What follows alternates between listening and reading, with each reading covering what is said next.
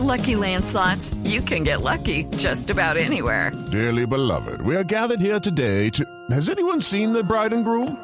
Sorry, sorry, we're here. We were getting lucky in the limo and we lost track of time. No, Lucky Land Casino, with cash prizes that add up quicker than a guest registry. In that case, I pronounce you lucky. Play for free at LuckyLandSlots.com. Daily bonuses are waiting. No purchase necessary. Void where prohibited by law. 18 plus. Terms and conditions apply. See website for details. Sí, yo te quiero para mí, no te quiero compartir. Como hielo en el desierto, yo me derrito por ti.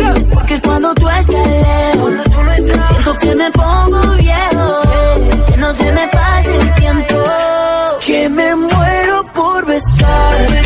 Camilo Gonzalo lo conocimos en un programa, en un reality show aquí en Colombia y ahora resulta que lo vemos en la música, eh, pues yo no sé si eh, podríamos decir que Mao y Ricky es eh, música urbana o, o qué música le, mm, le otorgamos a ellos, qué género. No, claro, no, no, eso es música urbana de aquí a la China, o sea, ahí está el beat de- del reggaetón presente por lo menos en esta canción. Camilo Echeverry que nos acompaña a propósito de su estreno eh, de su canción el viernes eh, de la semana pasada, que como siempre los tenemos eh, en Spotify y en Deezer en esta lista. Camilo, bienvenido. Muchas gracias, un placer estar acá con ustedes, un abrazo grande, grande, gracias por esa introducción, un placer. Camilo, ¿ya cuántos años tiene usted? Me siento como, como mamá, ¿no? Eh, Pombo, me siento como mamá preguntando esto, pero ¿qué hago? Pero, pero no, no vaya a preguntar hijo de quién. No, Eso no. sí está vetado. Hijo de quién no voy a preguntar. Voy a preguntar es cuántos años tiene ya porque lo veíamos nosotros, lo vimos chiquito en, eh, en televisión, ahora Camilo. Tengo, ahora tengo 25. Imagínense cómo ha 25. pasado el tiempo. ¿Ha pasado el y tiempo? arrancamos de 13. Por eso le digo. 12 años. Camilo, y me, me disculpa como mamá, ya vamos a hablar de la parte musical, me disculpa, pero tiene 25 y usted ya se va a casar, ¿no? Porque eso es lo que, lo que me informaban a mí, que usted ya se va a casar con Luna, que también es otra Gonzalo, otra artista eh, importante del mundo de la música urbana. Sí, Bueno, así pues es, de la que música ella- urbana, pues ni, ni tanto puede ser. ella quisiera, pero no. Eva Luna, ella tiene su carrera también, pero no, no es la música urbana. ¿Y se casan cuándo? Que espéreme, Gonzalo, espéreme que usted va a preguntar por la música. Yo quiero preguntar es cuándo se van a casar. Me disculpa lo chismosa.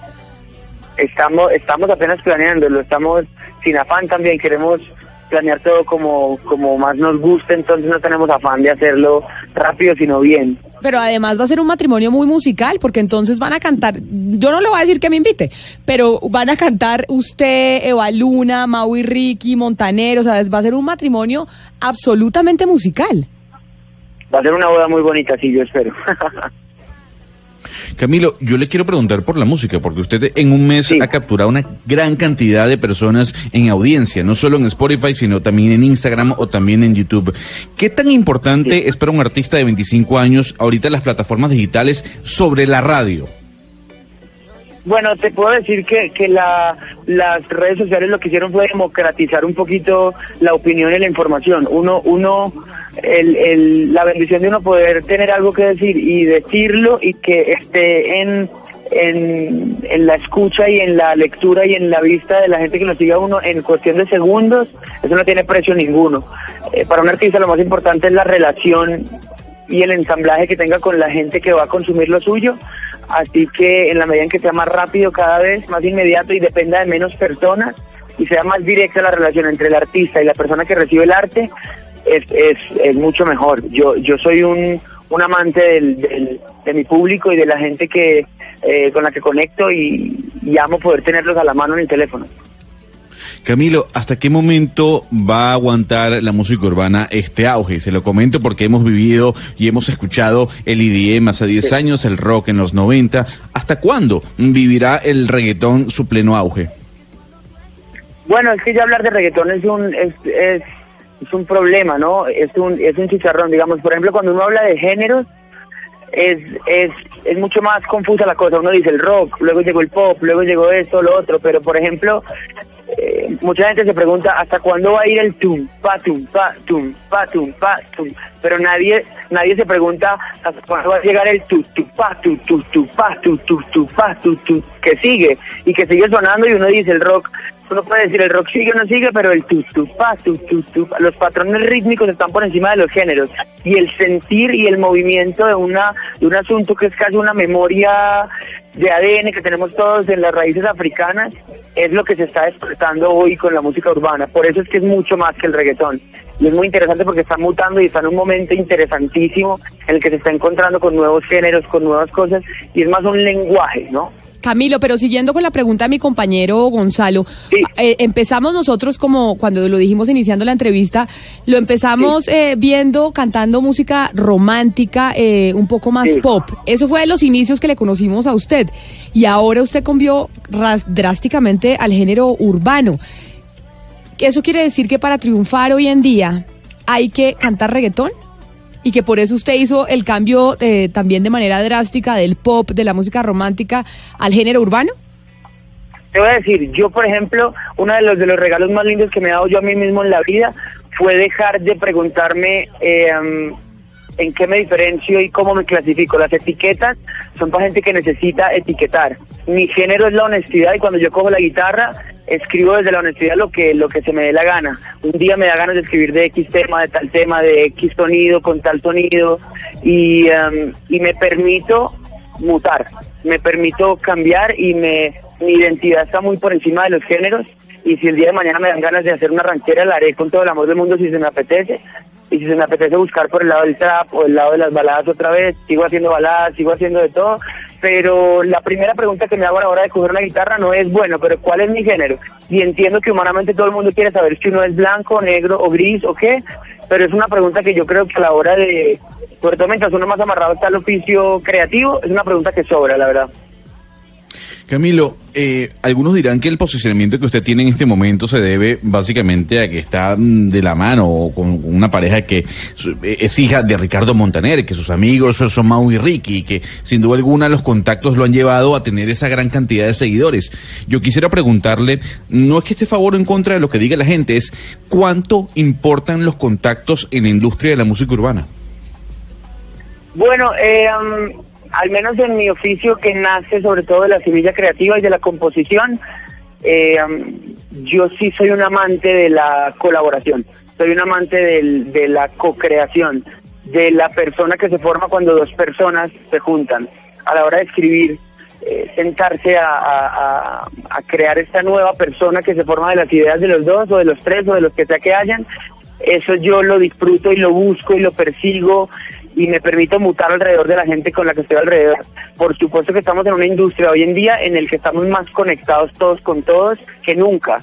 Entonces, eh, compartir mi música, aparte con gente que amo, porque mis cuñados son, son más que mis cuñados, mis hermanos, y estamos compartiendo la vida y, y, cómo no compartir la pasión que tenemos en común. Nace de una manera orgánica, más que programada, jamás ha ocurrido este asunto de, bueno, y si sacamos una canción juntos, ¿de qué manera puedo sacarle provecho? ¿Cómo me va a ir de bien? Todo nace desde el propio disfrute del compartir el oficio. Eh, dicen que el, el reggaetón utiliza, en general el género urbano, utiliza alrededor de 30 palabras de las muchísimas que tiene eh, el español. ¿Empobrece la lengua el género urbano? De nuevo, el tema de los géneros es un chicharrón. Yo, yo no sé si se han preguntado eso con, con otros géneros que son que son mucho más. Yo les invito a que escuchen también, por ejemplo, canto de trabajo, canto de vaquería y se pongan a contar las palabras de lo que de lo que se habla. Y yo no sé si es más o menos rico que un género que el otro yo, yo creo que es un asunto de, de un sentir que se está redespertando y cuando se habla de género urbano uno puede empezar a, a, pensar en estereotipos, pero de ahí para adelante lo que hay es tela por cortar. Cada artista juega en su lenguaje. Eh, mi lenguaje es tan y tan diferente al de toda la gente que está explorando también el género urbano. Y de nuevo, mi, mi lenguaje, mi género, mi sonido, mi, mi identidad es la honestidad.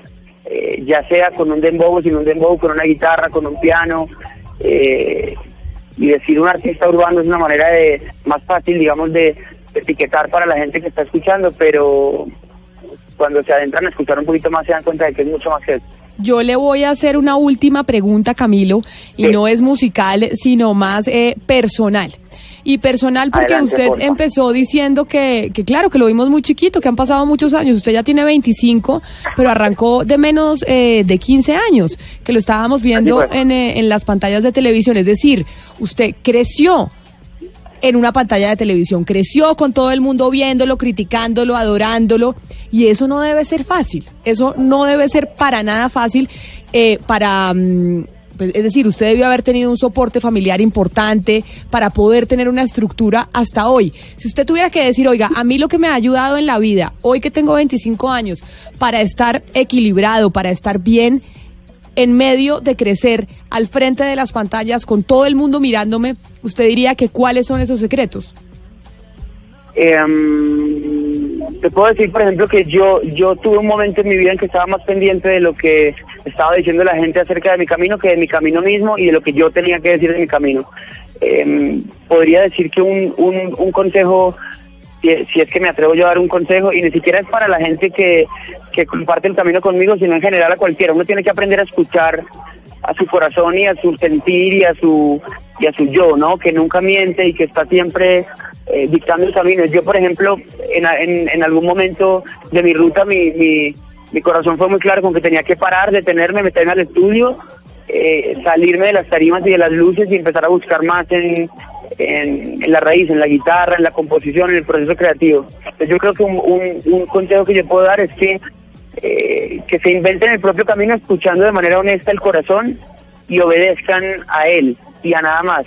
Y sin miedo de, de, morir en vida también, ¿saben? Uno está todo el tiempo eh, cargando con uno mismo, cargando con un cadáver a veces que ha mutado al hombro y uno lo sigue cargando por miedo a mutar y por miedo a que la gente se confunda con la identidad, pero de nuevo creo que un, una, un, un bonito consejo puede ser que se permitan mutar, que se permitan parar, que se den el regalo de parar y arrancar cuando el corazón se los dicte, pero eh, si ahora que lo dices fue muy difícil para mí al principio, yo no estaba preparado para toda la atención que estaba llegando de la mano de todo lo que estaba viviendo eh, y me tocó aprenderlo en el camino, pero no sé si hay un manual también para uno salir bien librado de eso, es muy jodido, pero, pero yo en este momento te digo que bendita cada cosa y cada obstáculo que me ha llevado al lugar en el que estoy yo, que es el mío, el propio, el honesto, eso no tiene precio.